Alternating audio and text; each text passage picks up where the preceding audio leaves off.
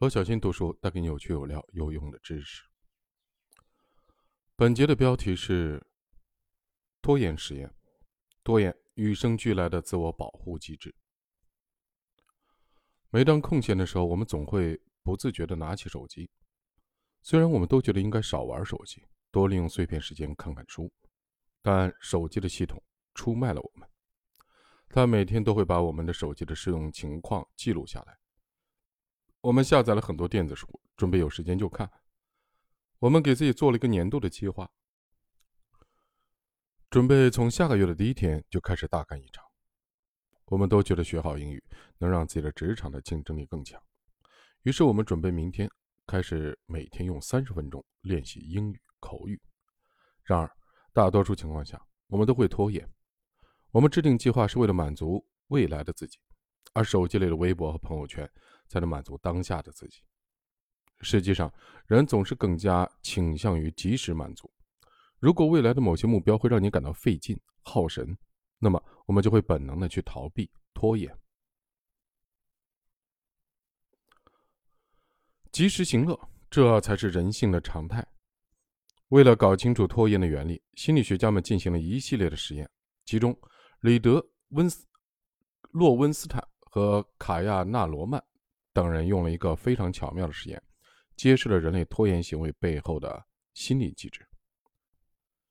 研究人员首先挑选了二十四部电影，这些电影中就有像《辛德勒的名单》《海上钢琴师》这样比较严肃、具有深度的经典电影，也有像《西雅图未眠夜》和《窈窕奶爸》这样的既有丰富的故事情节又比较符合大众口味的电影。还有像《变相怪杰》和《生死时速》这样的极具娱乐性和观赏性的商业电影，这些电影在深度和娱乐性上存在着显著差别。接着，研究人员招募了一批受试者，让他们从二十四部电影中挑选自己最感兴趣的三部。在绝大部分的受试者选出来的电影中都有辛德勒的名单，而言情片及一些相对比较轻松的电影却很少有人选择。研究人员让这些受试者从自己挑选的电影中。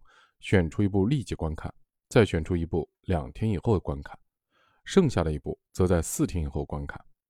实验的结果显示，大部分的受试者都选择在第一天观看像《变相怪杰》和《生死时速》这样的不费脑的娱乐性电影。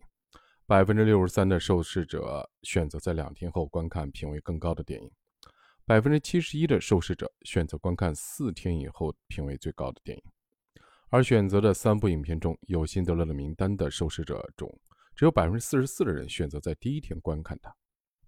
研究人员又进行了后续的实验，他们要求受试者从所有的电影中选出三部，并要求受试者连续的看完。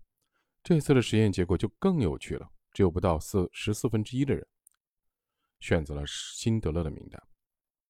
第一次实验时，很多受试者之所以选择辛德勒的名单，是因为这部电影获过奥斯卡大奖，口碑很好。而且是著名导演史蒂文·斯皮尔伯格的杰作。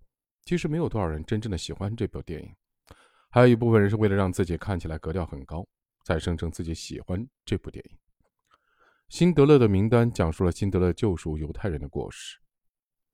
整部的电影运用黑白色调，凸显出压抑的视觉效果，叙事冗长，内容表达并不直接，而且有非常大的深度，对观众的鉴赏水平有一定的要求。观众如果不消耗大量的精力去思考，就无法体会这部电影表达的深刻的内涵。虽然有很多的受试者选择了辛德勒的名单，但他们之中大部分人都选择把这部电影放到最后再看。如果让这些受试者第一天就看完自己选出的三部电影，那么很多人干脆就不选辛德勒的名单了。